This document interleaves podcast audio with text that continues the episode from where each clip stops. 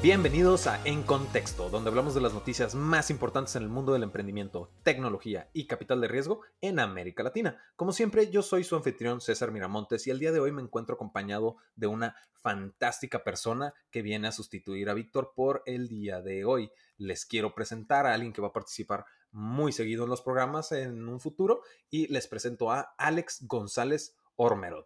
Alex, ¿cómo estás? Hola César, qué gusto estar aquí, qué divertido, además interesante lo que vamos a platicar hoy. Así es, hay bastantito, bastantito de qué hablar. Solo para dar un poquito de background, Alex, tú trabajas, eres parte de nuestro equipo de contexto, te acabas de integrar y tu área es...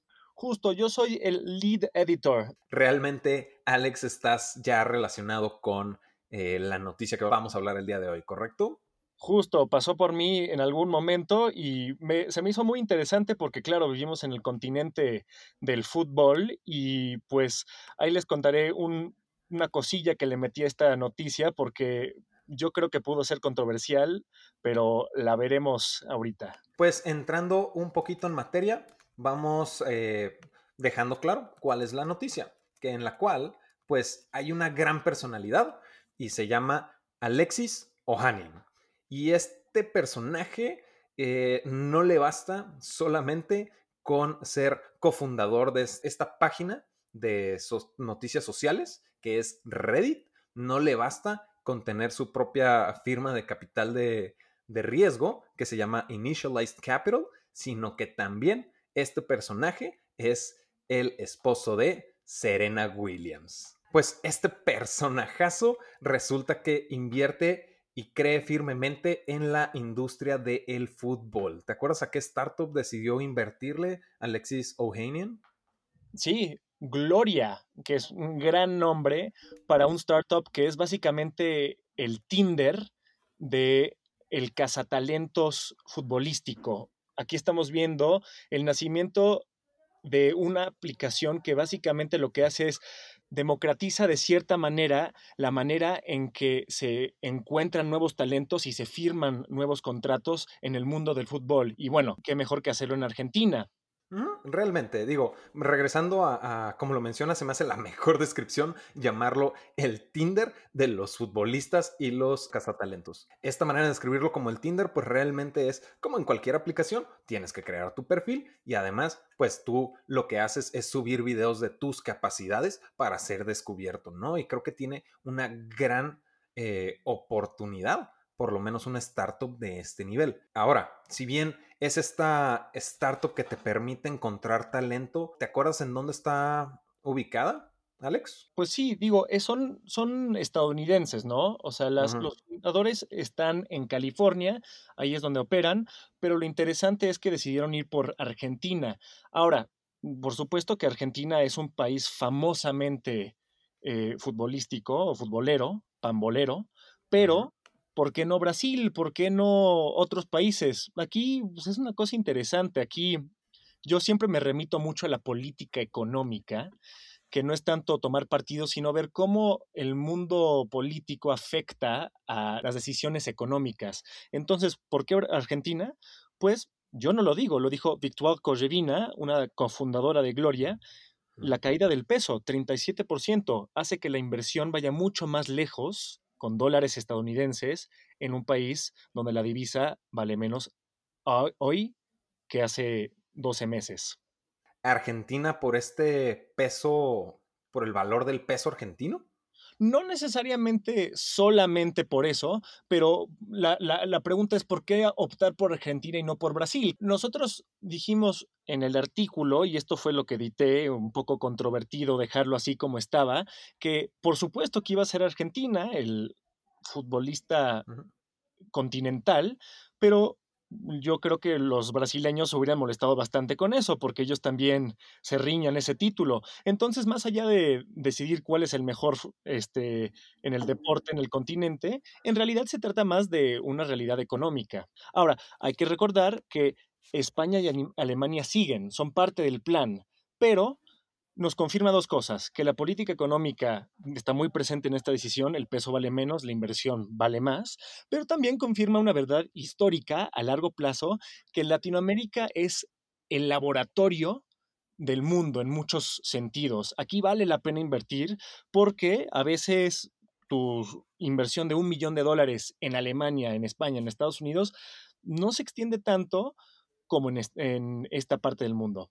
Mm, uf, ahí abres un tema eh, que podemos aventarnos todo el día hablando en, relación a que Latinoamérica es este eh, laboratorio del mundo. Si bien regresando un poquito a, Gloria, pues realmente estas, este tipo de, de, tecnologías yo siento que aportan muchísimo, sobre todo por la parte en la que es bien difícil cuando vives tú en una comunidad rural y por ejemplo en Argentina lo primero que se me viene a la mente es Jujuy, que está al norte, pues entra esta parte de el poder llegar a conectar con alguien en la industria en la que quieres dedicarte como profesional al deporte, pues sí está súper complicado, pero llega una tecnología que dice, hay talento, solo falta el lograr encontrarlo, pues realmente pues viene llegando Gloria a, resolver este tipo de situaciones que no todos viven alrededor de donde se realizan estas, eh, las pruebas, ¿no? Las pruebas físicas, las pruebas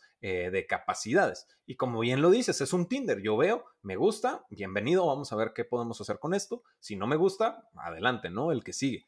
Sí, no, y tienes toda la razón. Aunque siento que hay una cosa muy particular en esta narrativa que yo encuentro mucho en el mundo idealista, que a mí me encanta eso, pero es muy idealista de parte de las startups, el venture capital, el capital de riesgo. Ese mundo habla con palabras muy rimbombantes. Democratización es una de ellas.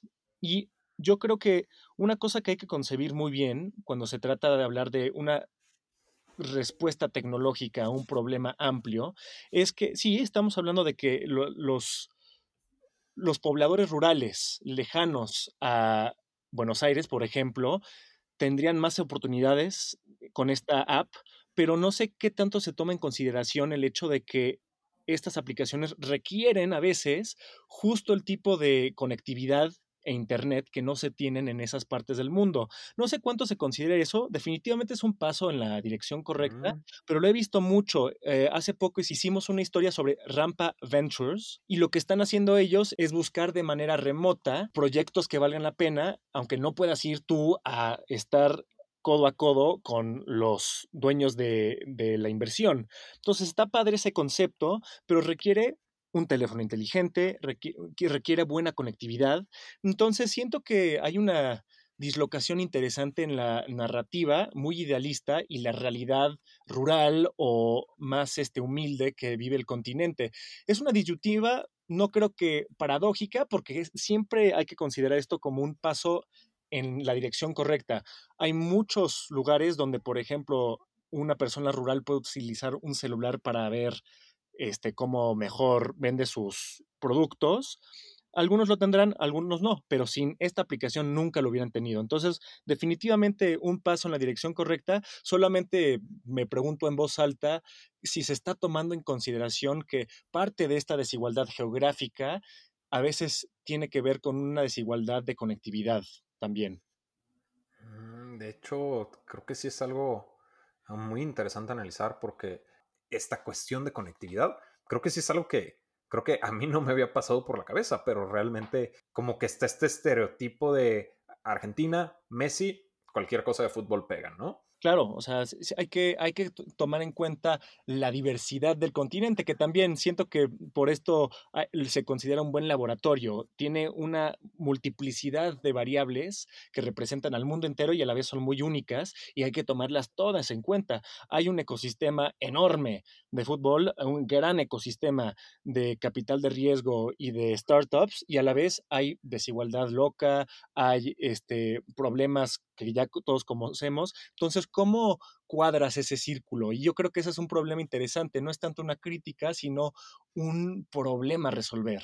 Mm, claro, claro. Y realmente entra esta, esta capacidad, porque pues si bien no estamos detrás dentro de la toma de decisiones y vemos posibles eh, conflictos, también hay talento dispuesto a sacar las cosas adelante. Y entonces ahí entra también la capacidad de tanto los cofundadores como las los equipos que están detrás respaldando una idea tan inteligente como, y repito tus palabras que me encantaron, el Tinder de los futbolistas, con tantas posibilidades, no solo en Argentina, en América Latina, como tú bien lo mencionas, incluido Brasil, pues realmente es ver esas capacidades de poder resolver esos problemas, ¿no? Claro, y el capital de riesgo claramente cree en ellos.